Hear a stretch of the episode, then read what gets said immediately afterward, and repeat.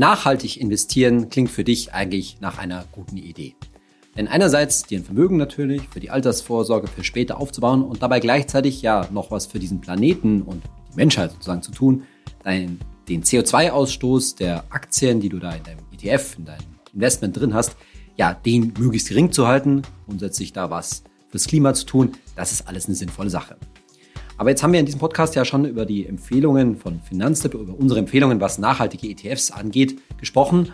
Und wenn du genauer zugehört hast, dann hast du festgestellt, ja, das sind halt hellgrüne ETFs, die so ein paar Probleme beim Thema Nachhaltigkeit haben, wenn man es denn genauer nimmt. Und vielleicht gehörst du ja zu denjenigen, die es genauer nehmen. Da haben wir auch ein bisschen Kritik dafür gekriegt. Und in der heutigen Folge von meinem Podcast Geld ganz einfach wollen wir uns mal unterhalten, was sind denn eigentlich die Alternativen? Also was kann man denn eigentlich anderes machen als diese ja immer noch ziemlich breit gestreuten nachhaltigen ETFs, die wir bei Finanzen empfehlen? Und da unterhalten wir uns heute mal über diverse aktive Nachhaltigkeitsfonds. Also Fonds, die es vermeintlich oder auch tatsächlich mit der Nachhaltigkeit schon ziemlich genau nehmen, aber dabei halt auch so ihre Probleme haben. Da gucken wir uns mal fünf Beispiele heute an. Ich bin Saidi von Finanztipp. Bei Finanztipp sind wir der Meinung, Finanzen kannst du selbst. Und wir zeigen dir wie. Vielleicht bist du in der ganzen Materie nachhaltige Geldanlage, nachhaltiges Investieren jetzt nicht so tief drin und denkst dir jetzt, oh, von redet denn der Saidi da? Gibt es da irgendwie ein Problem mit diesen Empfehlungen von Finanztipp? Und wie funktioniert das mit dem nachhaltigen Investieren eigentlich? Und wieso sollte man jetzt da diese Empfehlungen eigentlich nicht nehmen? Ich fange mit diesem Podcast erstmal damit an, nochmal grundsätzlich das Konzept von nachhaltigem Investieren, so wie wir es auch verstehen, zu erläutern, auch welche Empfehlungen wir da haben. Kurz gehe ich drauf ein und dann eben, wo liegt da die Schwachstelle. Und dann schauen wir uns im zweiten Teil eben, wie angekündigt, fünf Alternativen, fünf Fonds an, ja, die das irgendwie anders und irgendwie genauer nehmen. Also grundsätzlich ist ja das Problem wahrscheinlich schon ungefähr klar, wenn du mit deinem Geld in einen Standard weltweiten ETF, zum Beispiel auf den MSCI World oder MSCI All Countries oder auch auf einen der FTSE All World Indizes zum Beispiel investierst, naja, dann steckst du ja bekanntermaßen dein Geld breit gestreut in die Industrie, gibst Geld, ja, kaufst damit Aktien. Das heißt, das Geld geht zwar nicht grundsätzlich direkt an irgendwelche Firmen, aber naja, du stützt halt damit den Aktienkurs von allen möglichen Firmen und hilfst ihnen, sage ich jetzt mal vereinfacht, damit das Management von den Firmen findet es gut. Naja, und da sind natürlich auch große Firmen dabei, wo man jetzt aus diversen Nachhaltigkeitsgesichtspunkten so das eine andere Fragezeichen haben kann. Ja, mal direkt gesagt, natürlich sind da zum Beispiel auch Waffenhersteller dabei. Gerade in den USA gibt es ja große Waffenhersteller, die jetzt in Zeiten des Ukraine-Kriegs auch ziemlich gefragt sind. Oder es geht natürlich um Energieerzeugung und Atomkraft. Oder es sind natürlich auch diverse Mineralölkonzerne, die also mit Öl ihr Geld verdienen dabei. Autokonzerne, die nach wie vor Verbrenner bauen und so weiter und so weiter. Da kann man noch viele andere äh, Sachen finden. Zum Beispiel natürlich auch ja, Firmen, die, sagen wir mal, in Schwellenländern, Drittländerwelten, ja, Produktionsstätten betreiben, wo sich dann fragen kann, hm, wie, welche Bedingungs, äh, Produktionsbedingungen oder Arbeitsbedingungen herrschen denn für die dort gestellten, äh, dort angestellten Leute. Und da ist natürlich auch das Thema Kinderarbeit eine Frage. So, jetzt kann man sich natürlich sagen, na ja, also okay, zum einen gehen da vielleicht jeden Monat bei dir ein paar hundert Euro rein und vor allen Dingen hast du später dann mal 10.000 oder 100.000 Euro da investiert. Da trägst du vielleicht, würdest du sagen, dann doch eine gewisse Verantwortung. Also müsste man sich das mal ein bisschen genauer anschauen. Jetzt gibt es natürlich Fonds oder auch ETFs, die sich dieses Themas anschauen. Und ich sage mal ganz kurz, auf was für ein Konzept wir bei Finanztipp da schauen. Letztendlich sind das immer abgespeckte Varianten von den Standard-ETFs bzw. Standard-Indizes. Es geht ja bei ETFs dann auch um einen Index, der eben irgendwie grün ist, irgendwie nachhaltig ist. Ich mache es mal gleich an einem Beispiel. Du kennst den Standard-Weltindex MSCI World und zudem gibt es eben eine ja, quasi grüne nachhaltige Invest äh, Alternative, den MSCI World Socially Responsible Index. So, und wie auch die anderen Empfehlungen von Finanztipp macht er jetzt zweierlei. Zum einen sind bestimmte Branchen grundsätzlich ausgeschlossen, wie zum Beispiel eben Waffenherstellung oder wie zum Beispiel Atomkraft oder wie zum Beispiel sowas wie Pornografie. Da gibt es noch ein paar Kriterien, das kannst du, wenn du möchtest, auf der Webseite von Finanztipp genauer nachlesen, entsprechenden äh, Artikel Ratgeber verlinke ich dir natürlich in den Show Notes. So, also da werden einfach mal pauschal bestimmte Branchen ausgeschlossen. Aber das lässt natürlich immer noch ziemlich viel drin. Und dann geht er in einem zweiten Schritt her und sagt, naja, jetzt nehme ich aus den verbleibenden Branchen immer so die besten Unternehmen, was die Nachhaltigkeit angeht. Das ist der sogenannte Best-in-Class-Ansatz. Und was heißt die besten Unternehmen? Da wird nach den sogenannten ESG-Kriterien verfahren. Das hast du vielleicht schon mal gehört. ESG steht für Environmental, Social und Governance. Also die äh, Unternehmen, die einfach gesagt was für die Umwelt tun, die auch auf soziale Kriterien achten, zum Beispiel eben Kinderarbeit und Governance, ne, also deren Leitungskriterien da in Ordnung sind, die zum Beispiel keine Korruption zulassen. Dass diese Kriterien ja so einige Schwächen haben, darüber haben wir uns in einer anderen Folge von diesem Podcast auch schon mal unterhalten. Zum Beispiel mal ganz, äh, mal ganz einfach, ja, dass man halt das bei großen Konzernen alles nicht so einfach ausschließen kann, was äh, den CO2-Ausstoß angeht, dass man die ja, Vorprodukte, die Lieferketten nicht so einfach überprüfen kann, was jetzt zum Beispiel Kinderarbeit und andere Arbeitsbedingungen angeht, oder dass nur weil jetzt bei einem Konzern kein Skandal, sage ich mal, vereinfacht oder keine Korruption bekannt ist, heißt es ja noch lange nicht, dass es keine gibt. Insbesondere, weil die halt noch im Verborgenen ist. Das sind halt alles so Probleme. Aber dennoch gelingt es halt über solche Indizes, wie zum Beispiel diesen SRI, diesen MSCI World Socially Responsible Index, den CO2-Ausstoß, wenn man es jetzt mal daran misst, schon ein gutes Stück zu reduzieren. Aber klar, da sind dann immer noch Firmen drin, wo man sagen kann, naja, da ist halt dann beispielsweise eine Fluglinie drin, die halt etwas mehr auf Nachhaltigkeit achtet als eine andere Fluglinie. Aber es sind halt immer noch, ist aber noch eine Fluglinie, die natürlich Kerosin verbraucht.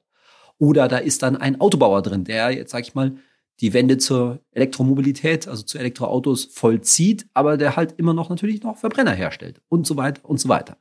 Das Entscheidende ist dabei, dass wir diese ETFs, die dann auf zum Beispiel diesen MSCI World SRI Index ja, anbieten, diese ETFs, dass wir die als Alternative zu den Standard-ETFs sehen. Also mit anderen Worten, wenn du dich dafür entscheidest, nachhaltig zu investieren, dann kannst du diese Empfehlungen von Finanzamt, die ich natürlich auch in die Shownotes packe, schlichtweg alleine besparen. Du kannst einen solchen ETF nehmen und damit deine Altersvorsorge aufbauen. Warum? Weil in diesen ETFs immer noch mehrere hundert Aktien drin sind und eben, wie du ja gerade gehört hast, auch immer noch ziemlich viele Branchen.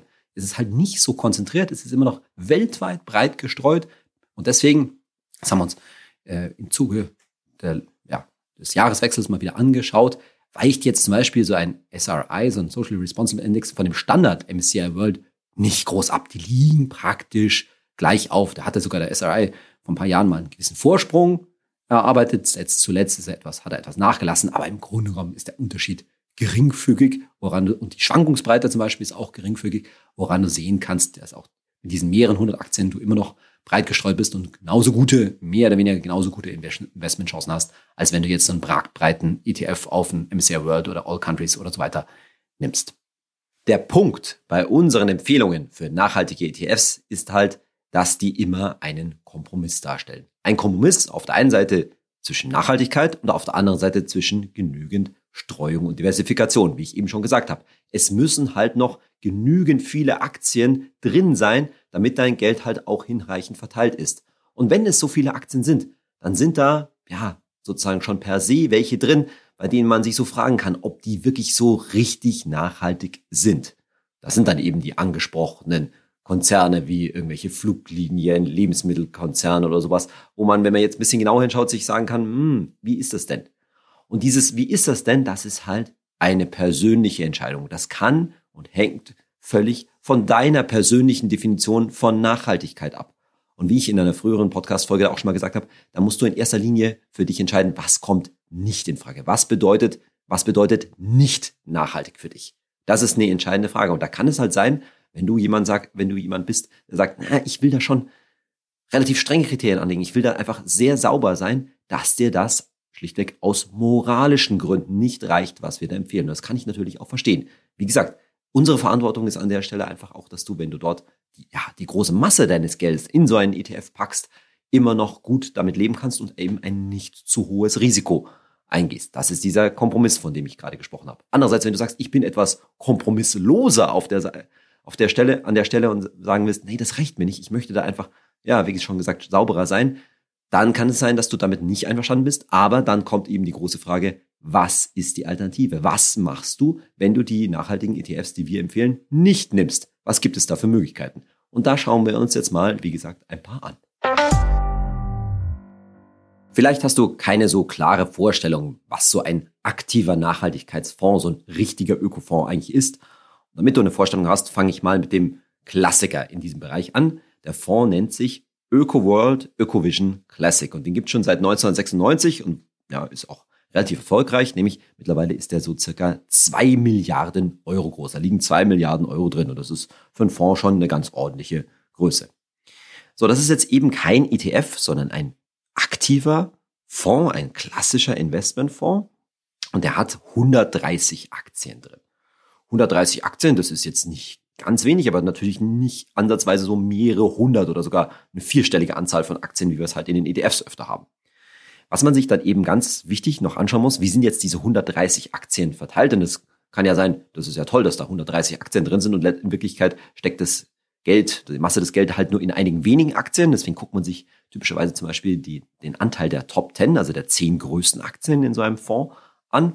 Und der Anteil der Top 10 liegt bei 19 Prozent. Das ist fast immer so in so einem Fonds, dass auch in einem ETF, dass die Top 10 schon einen gewissen Schwerpunkt ausmachen, also nicht nur irgendwie 10 Prozent oder sowas ausmachen, sondern in dem Fall halt 19 Prozent, aber das ist noch vertretbar. Du wirst gleich noch sehen, bei den anderen Fonds ist das schon nicht ganz so stark verteilt. So, und diese 130 Aktien, die werden jetzt eben bei dem ÖkoWorld, ÖkoVision von einem an, eigenen Anlageausschuss ausgesucht und der macht das nach sehr strengen Nachhaltigkeitskriterien. Und da kannst du dich schon weitgehend darauf verlassen, dass da jetzt nur Firmen drin sind, wo man weitestgehend sagen kann, also okay, da ist, die sind wirklich ganz sauber. ESG-Kriterien, wie gesagt, also Umweltkriterien, soziale Kriterien und Leitungskriterien, da sollte eigentlich alles okay sein. Unter diesen Top 10 zum Beispiel, damit mal zwei Namen gehört, das ist zum einen der Chiphersteller AMD und der Pharmakonzern Novo Nordisk. Das Problem ist jetzt natürlich bei diesen aktiven Fonds, und das hast du im Verlauf meines Podcasts bestimmt auch schon mal gehört, dass die Kosten in einer ganz anderen Größenregion liegen als bei einem ETF. Mal zur Erinnerung, so ein ETF, Standard-ETF, kostet vielleicht 0,2, 0,3, in so einem Nachhaltigkeitssegment vielleicht auch mal 0,5 Prozent pro Jahr. So, dieser ÖkoWorld, ÖkoVision liegt jetzt bei einer Kostenquote TER, Total Expense Ratio pro Jahr von 2,21 Prozent. Das ist natürlich schon ziemlich satt. Das ist irgendwie das mindestens das Vierfache, wenn nicht sogar das Sechsfache oder noch mehr von dem, was so ein typischer ETF kostet. Und da sind wir bei Finanztipp ganz klar der Meinung, ja, das ist natürlich eine gute Idee und wir verstehen da den, ja, letztendlich den moralischen Ansatz der ganzen Geschichte. Aber es ist halt relativ unwahrscheinlich, dass bei so einer hohen Kostenquote langfristig, das ist ganz wichtig, langfristig so ein Fonds ja von der Performance her mit dem breiten Markt, sagen wir mal vorsichtig, mithalten kann. Das haben wir ja schon auch öfter mal besprochen, ja, dass es halt in vielen Fällen an den Kosten liegt, dass aktive Fonds öfter mal schlechter laufen als ein vergleichbarer ETF. Das ist jetzt auch kein Zufall, wenn man sich dann nämlich zum Beispiel die Performance über die letzten fünf Jahre von dem Öko World, Ökovision anschaut und die habe ich jetzt mal mit einem normalen MSCI World ETF verglichen. Also wenn du sagst, nee, im Vergleich, nee, mir ist das alles zu unsicher zum Beispiel mit dem ganzen nachhaltigen Investieren. Ich bleibe bei einem ganz normalen Welt-ETF auf den MSCI World und jetzt verglichen damit so ein weltweit anlegender nachhaltiger ETF wie der, wie der Ökovision dann hat der breite Markt über fünf Jahre immerhin ein Plus von 54 Prozent der MSCI World hingelegt. Da sind die Kosten für den ETF schon abgezogen. Und dagegen der Ökovision über die fünf Jahre nur 13 Prozent zugelegt. Also 54 Prozent versus 13 Prozent. Jetzt kann man sagen, 13 Prozent ist ja immer noch ein Plus, richtig. Aber insgesamt waren es halt eigentlich schon immer noch ganz gute fünf Jahre, wie man an den 54 Prozent sieht. Und dieser Abstand von äh, etwa 30 Prozentpunkten, das ist schon eine Aussage und es liegt übrigens ganz stark an der letzten Zeit. Denn an der letzten Zeit würde man ja denken, ah, das war ja irgendwie hier so Energiekrise und so, da muss doch mit Nachhaltigkeit was vorwärts gegangen sein. Ja, nein, es war halt eine Energiekrise vor allen Dingen, das weißt du doch im Bereich Gas und Öl und so weiter. Und die entsprechenden Konzerne, Mineralölkonzerne, Energieproduzenten und so weiter, die haben natürlich mit den steigenden Energiekosten auch ordentlich Gewinn gemacht. Und diese Gewinne, kannst du mal sagen, die fehlen halt in den meisten nachhaltigen Fonds weil die entsprechenden Konzerne dann in vielen Fällen natürlich aus den Fonds ausgeschlossen sind. Was ich mit dem Beispiel Ökovision hier halt, halt vor allem zeigen will, also ja, das ist ein Klassiker, aber auch 130 Aktien, die da drin stecken, sind halt keine super breite Streuung. Und auch bei so etwas kann es halt dann schon passieren, und das sieht man halt in den letzten Jahren, dass es dann von der Performance her schon ordentlich hinter dir hängt. Und jetzt ganz wichtig, Es geht mir in diesem Podcast hier nicht darum, dir irgendwelche Vorschriften oder so zu machen. Es geht nur darum zu zeigen, ja, welche Risiken man eingeht und was man, ähm, was du vielleicht auch bereit sein musst, wenn du sagst, ich will strenger ökologisch investieren, was du bereit sein musst, vielleicht ein Stück weit auch aufzugeben, denn das ist schon ein ordentlicher Unterschied. Natürlich kann es auch mal gut laufen, dann werden wir nachher noch ein Beispiel haben. Das ist immer Chance und Risiko, aber das muss einem halt be bewusst sein, dass man halt zum Beispiel auch mit so einem aktiven Fonds ja eben ein höheres Risiko eingeht. Während du bei dem Ökovision so einen Klassiker hast, wo man jetzt sagen kann, von einem Nachhaltigkeitsstandpunkt, von diesen ESG-Kriterien her und so weiter, da ist eigentlich nicht viel dran zu deuteln, gibt es halt auch Beispiele in diesem ganzen Riesenfeld, und das muss dir ja klar sein, das ist ein Riesenfeld von nachhaltigen Fonds, wo man sagen kann, mh, hm, machen die das wirklich so ganz sauber oder ist da nur irgendwie ein Label draufgeklebt worden? Thema berühmtes Greenwashing. Und ich sage jetzt nicht, dass der folgende Fonds in dem Sinne wirklich Greenwashing betreibt, aber du musst dich halt selber damit intensiv auseinandersetzen, was so ein Fonds letztendlich macht, wo darin investiert, wenn dir denn eben das entsprechende Investment und die entsprechende Sauberkeit, sage ich jetzt mal, im gesamten Ökologiesektor so wichtig, so wichtig ist. Und da bringe ich jetzt mal ein Beispiel, was du, was dir vielleicht ja auch mal so entgegenkommen kann, zum Beispiel vielleicht auch bei der Bank, in diesem Fall, wenn du insbesondere vielleicht noch Kunde der Sparkasse bist, denn hier geht es um einen sozusagen Sparkassenfonds, nämlich um einen DK-Fonds. Die DK ist die Investmentgesellschaft der Sparkassen und wir reden über den DK Nachhaltigkeit Aktien. Das ist also ein weltweiter Aktienfonds, der, ja, weil halt Nachhaltigkeit im Namen vermeintlich halt jetzt hier Nachhaltigkeit betreibt. So, ist halt ein weltweit anlegender Aktienfonds und laut DK ist der so eine knappe Milliarde Euro schwer. Also schon relativ großer Fonds auch. Der ist verschmolzen worden mit einem anderen Fonds und dadurch auch entsprechend angestiegen, hat 249 Positionen, 249 Aktien drin. Also scheint erstmal relativ breit gestreut zu sein. Wir schauen wieder auf die Top 10 und die machen hier ebenfalls 19 Prozent aus. Also grundsätzlich kann man sagen, hm, ja, okay, das ist schon nochmal ein Stück mehr als vorhin der Ökovision mit seinen 130 Aktien. Ist jetzt erstmal vermeintlich relativ breit gestreut und scheint ja auch ein nachhaltiger Ansatz zu sein.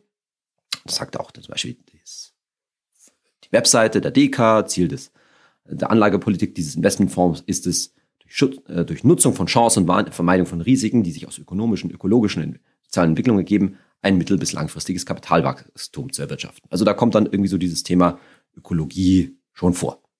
So.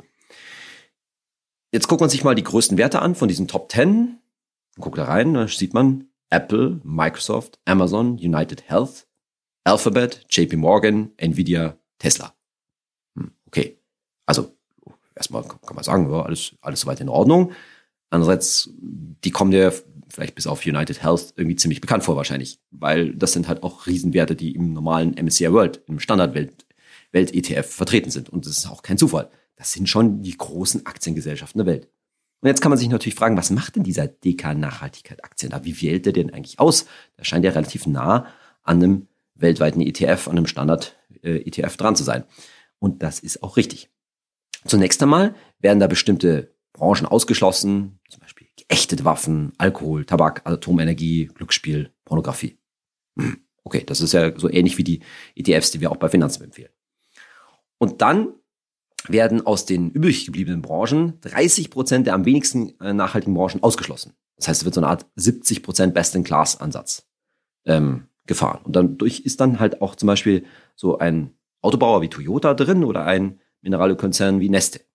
Und am Ende stellt man halt fest, dass nicht so wahnsinnig viel weggelassen worden ist. Ja? Also der, die Redaktion in dem Sinne ist nicht so, ist nicht so stark. Da ist halt schon vieles, also wie soll ich sagen, die schlimmsten, allerschlimmsten Sachen sind rausgeflogen, aber die Ähnlichkeit zu einem weltweiten ETF ist schon noch immer immerhin relativ groß. Und das liegt halt daran, dass man halt letztendlich versucht, so ein bisschen, ja, das so zu betreiben, dass man sagt, man kann halt noch eine gute Streuung drin kriegen und gleichzeitig ist es halt immer noch ein aktiver Fonds, der dann auch, und das ist ganz wichtig, immer noch 1,5 Prozent Kosten hat. Und da sagen wir halt von Finanztipp ganz klar, naja, was kriegst du denn dann dafür, dass das Ding immer noch, was weiß ich, Größenordnung das Dreifache, vielleicht sogar das Fünffache von einem ETF kostet, wenn der, und das steht dann auch auf der etwas versteckter, auf der Seite der DK, da steht dann, der Fonds hat kein nachhaltiges Investitionsziel, bewirbt allerdings sowohl ökologische als auch soziale Merkmale. Dann merkt man halt, es ist so eine Kompromisslösung, die an der Stelle ein bisschen schwierig ist. Natürlich kannst du auch sagen, ja, das ist für mich als Kompromiss okay. Die Frage, meine Gegenfrage wäre dann, na ja, wo liegt denn dann der Unterschied zu einem der ETFs, die wir ähm, empfehlen? Aber wichtig ist halt, da ein bisschen ins genau, genau hinzuschauen und vor allen Dingen, ja, ich will es mal ganz deutlich sagen, nicht direkt der Werbung zu glauben, sondern halt ein kritisches, einen kritischen Blick drauf zu werfen. Beispiel Nummer drei für einen aktiven Nachhaltigkeitsfonds ist der Triodos Pioneer Impact Fund. Sein Fonds von einer niederländischen Bank, der Triodos Bank, die eben ja, auf diese Nachhaltigkeitskriterien sehr viel Wert legt. Und Impact bedeutet an der Stelle, dass er halt wirklich mit seinem Geld auch was erreichen will, um es mal kurz zu sagen. Das heißt, eine nachhaltige Wirkung erzielen will, kann zum Beispiel daran liegen, dass er jetzt also einfach Aktien fördert, könnte man sagen, die sich halt, wo sie entsprechendes, das entsprechende Unternehmen dahinter sich den Nachhaltigkeitskriterien und dem Thema Nachhaltigkeit verschrieben hat. Also zum Beispiel könnte er auch sich bei Neuemissionen von nachhaltigen Aktien, von nachhaltigen Unternehmen beteiligen, also wenn eine Aktie neu rauskommt. Und er übt auch seine Stimmrechte auf diversen Hauptversammlungen in der entsprechenden Weise dann halt aus. Der Fonds ist so 618 Millionen Euro groß, also auch kein kleiner Fonds, verteilt sein Geld aber nur auf 45 Aktien und ist auch relativ konstant.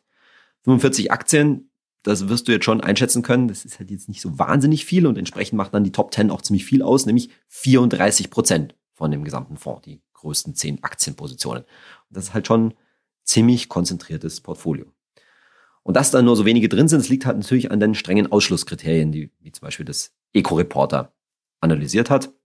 Das heißt, der Fonds orientiert sich jetzt nicht nur an irgendwelchen allgemeinen ESG-Kriterien, sondern der macht eben ein eigenes Nachhaltigkeitsresearch und dadurch investiert er zum Beispiel schwerpunktmäßig nur in erneuerbare Energien, also Windkraft und so weiter, dann Bio-Lebensmittel, Dämmstoffe und auch Wassertechnik. So, und so ein Auswahlprozess, so ein aktiver Fonds, die haben halt dann eben auch entsprechende Kosten, bei dem Triodos jetzt eben 1,85 Prozent pro Jahr. Also schon ganz schön ordentlich, nicht so hoch wie beim ÖkoWorld ÖkoVision. Da waren es ja 2,21 Prozent, aber von billig kann da noch keine Rede sein. Grundsätzlich, weil es wieder ein weltweites Investment ist, ist er jetzt nicht irgendwie total weit weg vom MSCI World, aber man sieht schon, dass die Kostenquote und auch vor allen Dingen das Risiko, dass so ein konzentriertes Portfolio mit sich bringt, schon sichtbar wird. Wenn man jetzt mal die letzten fünf Jahre nimmt, nimmt ich erinnere nochmal, das MSCI World in einem ETF hat da so grob 54 Prozent zugelegt und der Triodos Fund hier jetzt über diese fünf Jahre 37 Prozent. Ja, also das ist schon auch wieder ein Unterschied. Jetzt nicht so schlecht gelaufen wie zum Beispiel der, der Ökovision, der, der ja über fünf Jahre 13 Prozent gemacht hat. Hier der Triodos 37 Prozent, aber liegt halt doch mal wieder deutlich unter dem allgemeinen Markt. Und der Grund ist im Grunde genommen wieder der gleiche den wir schon beim Ecovision angesprochen haben, dass halt vor allen Dingen in letzter Zeit so ein Nachhaltigkeitsfonds eher ein bisschen Probleme hatte, weil da eben quasi die Gewinne der aus den fossilen Brennstoffen fielen. Ich will an der Stelle nochmal betonen, dass all diese Fonds, über die ich hier spreche, natürlich keine Finanztipp-Empfehlungen sind. Es sind einfach von mir letztendlich willkürlich ausgewählte nachhaltige Fonds und auch, kommen gleich auch noch auf den ETF zu sprechen, über die ich dir einfach mal eine Vorstellung davon äh, vermitteln will, was die Alternativen zu unseren Empfehlungen, zu unseren Empfehlungen von nachhaltigen ETFs sind, was für Probleme da auch entstehen und wie die halt für sich jeweils Nachhaltigkeit definieren, sodass du letztendlich eine für dich gute Entscheidung treffen kannst. Und deswegen kann ich dir jetzt zum Beispiel auch bei dem zuletzt genannten, bei dem Triodos, nicht sagen, ob du den jetzt nehmen sollst oder nicht. Naja, wir haben besprochen, er ist einerseits halt konzentriert und teuer, andererseits erfüllt er schon viele gute Nachhaltigkeitsthemen, weshalb ihn jetzt zum Beispiel eine Seite wie Eco-Reporter eben auch dann schon deutlich bewirbt. So, und unser nächster Fonds ist so ein bisschen ähnlich, bis mit einem bedeutenden Unterschied, dass er nämlich kein breiter, also von den Branchen und Themen her breiter Fonds ist, in dem Sinne weltweiter anlegender Fonds, sondern es ist ein Themenfonds, nämlich der sich mit Wasser beschäftigt, und zwar der Pictet Waterfonds. Das ist der Klassiker in diesem ganzen Thema Wassergeschäft. Den gibt's auch schon ziemlich lang, eben so ein Klassiker, ist mittlerweile auch 8 Milliarden Euro schwer. Also das ist schon ein richtiges Dickschiff. Und der legt halt sehr strenge Kriterien an. Also klar ist Wasser das Thema, aber nicht einfach nur irgendwie Wasser. Zum Beispiel, der investiert nur sehr eingeschränkt in Unternehmen, die irgendwas mit abgefülltem Wasser zu tun haben. Warum? Weil er nicht dieses Thema Plastikflaschen vermeiden möchte. Also achtet er halt auch auf die Umweltbilanz der Firmen insgesamt. Sondern investiert halt dann vor allen Dingen in sowas wie Wasserversorger, Wassertechnologie, Sanitärunternehmen. Also das ist halt so ein Themenfonds und damit setzt man halt auf ein bestimmtes Thema, nämlich dass das ja letztendlich knapper werdende Süßwasser, so würde ich es mal sagen, auf der Welt ein Thema fürs 21. Jahrhundert, muss man so pauschal zu sagen, ist. konzentriert sich dann auch auf 52 Positionen nur, also so ähnlich wie bei dem Triodos-Fonds, nicht besonders viele Aktien und dann nehmen die Top 10 auch 42 Prozent ein. Also da im Wesentlichen so knapp die Hälfte des Geldes könnte man fast sagen, ist halt nur auf 10 Aktien verteilt. Hat eine TER, eine Kostenquote von 2% pro Jahr, also auch anders, alles andere als billig. Interessant ist vor allen Dingen bei so einem Themenfonds, so einem Waterfonds, dass der erstaunlich parallel zu einem weltweiten Index wie dem MSCI World gelaufen ist. Also der hat, ist sehr vergleichbar gelaufen, hat auch eine vergleichbare Volatilität, also Schwankungsbreite, das heißt die Ausschläge nach oben und nach unten sind ähnlich, ähnlich stark und hat auch in letzter Zeit ja weder verloren noch gewonnen. Wenn man sich das über fünf Jahre wieder anschaut, hat er im Vergleich zum MSCI World kaum verloren. MSCI World 54 Prozent in dem ETF, der PICT Water 51 Prozent. Also das eine vergleichbare Position gelaufen. So, und jetzt könnte man natürlich ganz schnell sagen, ah, das ist ja super. Man hat ein ganz oder sehr sauberes Thema, Wasser, und vielleicht bist du auch, sagst, ja, das, da glaube ich wirklich dran, ne, weil das ist im Zuge von Klimawandel und so weiter, ist ein großes Thema. Und dann zeigt doch jetzt hier die Erfahrung, oh, also der läuft ja praktisch quasi wie so, fast schon wie so ein ETF parallel zum weltweiten Index. Das ist doch ein super Kompromiss. Naja, du kannst dir wahrscheinlich schon denken, was ich dagegen sage, nämlich muss das, wird das immer so weiterlaufen. Das kann natürlich nach oben und nach unten hin, hat das, könnte man sagen, große Freiheitsgrade. Damit will ich sagen, es kann sein, dass das Thema Wasser in den nächsten Jahrzehnten ein Riesenthema wird und du damit überdurchschnittliche Gewinne erzielen kannst. Mit anderen Worten, dass der Fonds, der PICT Water halt nicht mehr parallel zum MSCI World läuft, sondern sich irgendwie nach oben abhebt.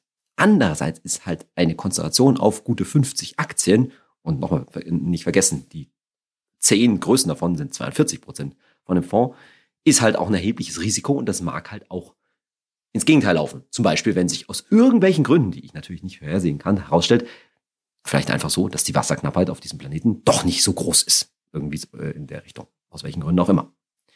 Also letztendlich ist ja immer unser Ziel bei Finanztipp zu sagen, hey, das ist ein Fonds, wenn wir etwas empfehlen, der so breit gestreut ist, der, wo du sagst, es ist, hat einfach ein gutes Rendite-Risikoverhältnis. Das würden wir ja immer bei den weltweiten anliegenden Aktienfonds sagen, dass du einen ordentlichen Teil deines Vermögens und damit deiner Altersvorsorge darin investieren kannst.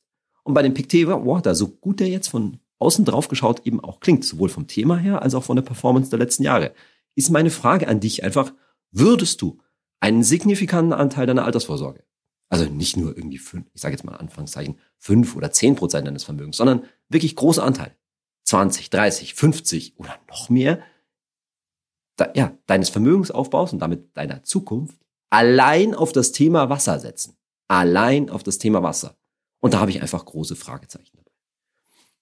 Das ist nochmal eine persönliche Entscheidung, die natürlich wieder mit deiner persönlichen Vorstellung von Nachhaltigkeit und wie sauber dein Investment sein soll, zusammen, zusammenhängt. Aber da werde ich einfach nicht müde, auf die Risiken, natürlich auch auf die Chancen äh, zu setzen. Aber wenn wir hier über deine Altersvorsorge reden, dann am Ende ist wirklich schon sagen, mit der Altersvorsorge sollte man nicht zocken.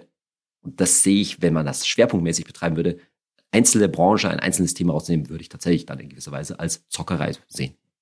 Und die Problematik beim fünften Fonds, den ich mir rausgesucht habe, ist so ein bisschen ähnlich. Der fünfte Fonds ist ein ETF, nämlich der iShares Global Clean Energy ETF. Von dem hast du vielleicht schon mal gehört. So dieses Thema Clean Energy war vor allen Dingen vorletztes Jahr, würde ich sagen, in aller Munde. Und da ist er auch ordentlich gewachsen, ist mittlerweile 5,7 Milliarden Euro groß, ist aber, in Anführungszeichen, halt ein ETF. Hat damit auch eine Kostenquote bei, von 0,65 Prozent. Und da kann man jetzt aus zweierlei Hinsicht drauf schauen. Naja, zum einen ist es ein ETF und dann, wenn du dich ein bisschen auskennst, denkst du dir, oh, ist aber schon ein bisschen teuer, ne? Weil typischerweise die Kostenquoten, die du bei ETFs kennst, die liegen vielleicht so bei 0,2, 0,3 Prozent. Ja, das ist halt ein, ein Themen-ETF, spezielles Thema, erneuerbare Energien. Und da liegt dann die Kostenquote etwas höher. Aber natürlich liegt sie immer noch weit unter dem von aktiven, von Standardfonds, die wir vorhin gehört haben, ne? irgendwie 1,5, 1,8 oder über 2 Prozent, da sind 0, erscheinen 0,65 Prozent schon erstmal billig. So, was ist jetzt das Thema? Grundsätzlich natürlich nachhaltige Energien, also Windkraft und diese ganzen, äh, ganzen Geschichten. Und bevor ich jetzt wieder mit der Rede anfange, ja, ist dir wahrscheinlich klar, das ist jetzt halt nur ein Thema, eine Branche im Wesentlichen, auch wenn es über verschiedene Energieerzeuger gestreut ist. Da liegt natürlich ein gewisses Risiko drin.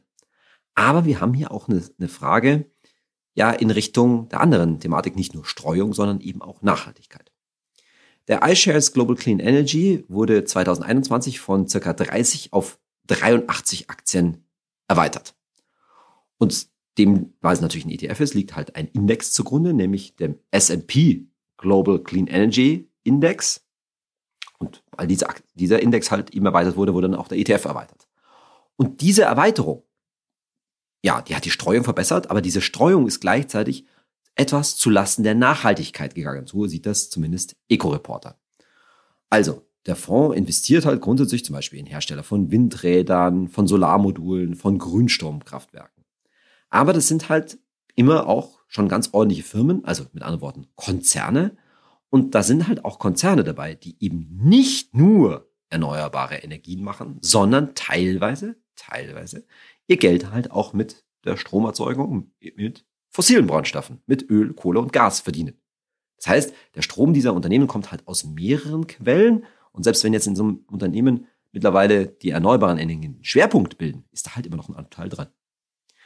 So, und außerdem macht jetzt zum Beispiel der, der Index, also dieser S&P Global Clean Energy Index, keine genaueren Angaben, was jetzt die CO2-Emissionen der Unternehmen angeht. Also es ist nicht so ganz klar, wie viel CO2 da noch produziert wird.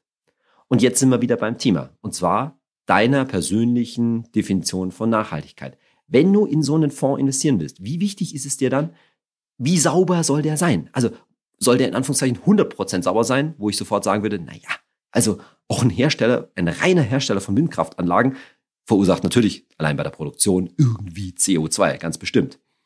Aber wie pure, ja, wie ökologisch muss es letztendlich sein? Wie eng ist da deine Definition? Und natürlich ist so ein Clean Energy ETF deutlich sauberer als irgendein ganz normaler, breiter, weltweiter anlegender ETF. Ist ja gar keine Frage. Aber eben auch nicht zu 100 Prozent. Und dann ist halt die Frage, was sind deine Kriterien? Denn der Referenzpunkt, das muss ich schon sagen, sind halt verschiedene, ja, Leute, die auch im Internet da publizieren und wo man einfach merkt an den manchmal auch etwas impliziten oder auch expliziten Kriterien, die die Leute anlegen, wie streng die Anforderungen da sein müssen und wie streng die Nachhaltigkeitskriterien letztendlich da aufgestellt werden. Also haben wir hier ein doppeltes Thema. Einerseits die Beschränkung letztendlich im Wesentlichen auf eine größere oder, oder weiter gefasste Branche, nämlich nachhaltige Energien, was natürlich an sich schon ein Risiko darstellt. Und zum anderen, dass man halt ja nicht so 100 Prozent sagen kann, das ist nur nach erneuerbare Energien drin.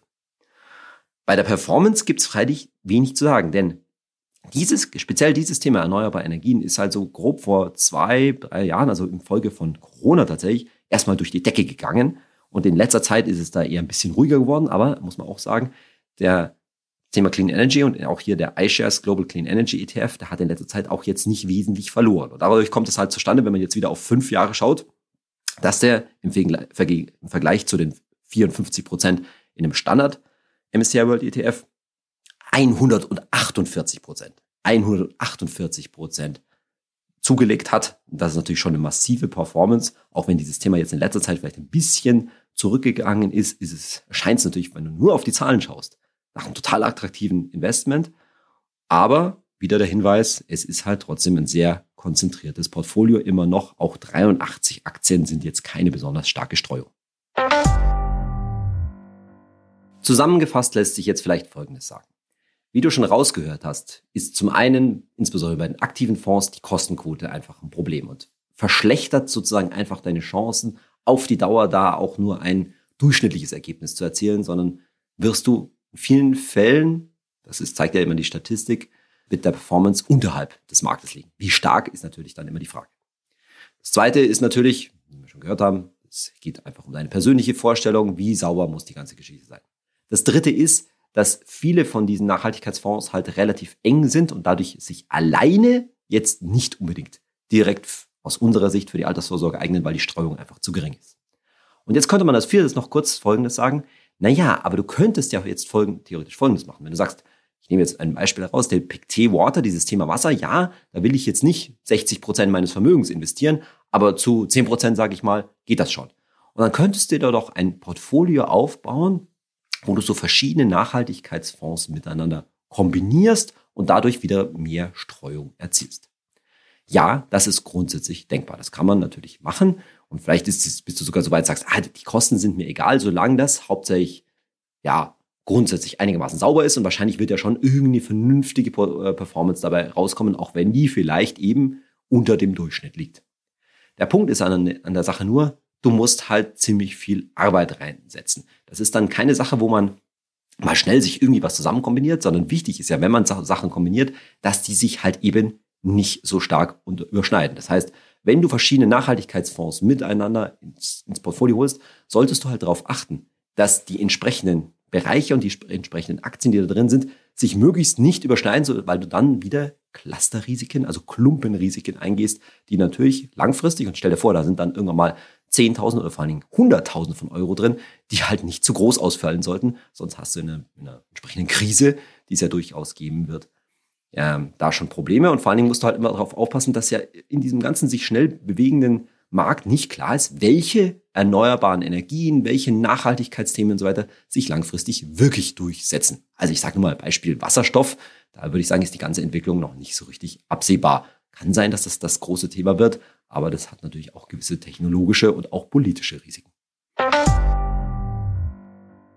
In diesem Sinne hoffe ich, habe ich dir jetzt die ganze Problematik erklärt und auch dir gezeigt nochmal, warum wir eben diesen Kompromiss bei unseren Empfehlungen zu nachhaltigen ETFs eingegangen sind und warum du die auch guten Gewissens nochmal anstatt, anstatt eines Standard-ETFs nehmen kannst, warum du da eben sehr wohl in unsere Empfehlungen, zum Beispiel auf den MSCI World SRI oder auf den äh, Dow Jones Sustainability Index tatsächlich 60, 70, 80 Prozent des Vermögens durchaus investieren kannst. Mit diesen Überlegungen ja, entlasse ich dich und überlasse dich deinen eigenen Überlegungen, wie denn deine eigene Definition von Nachhaltigkeit in deinem Investment aussehen soll. Ich hoffe, die Folge hat dir das gebracht und hat die Problematik auch aufgezeigt. Ich freue mich, wenn du nächste Woche wieder zuhörst bei meinem Podcast Geld ganz einfach. Bis dahin, dein Saidi.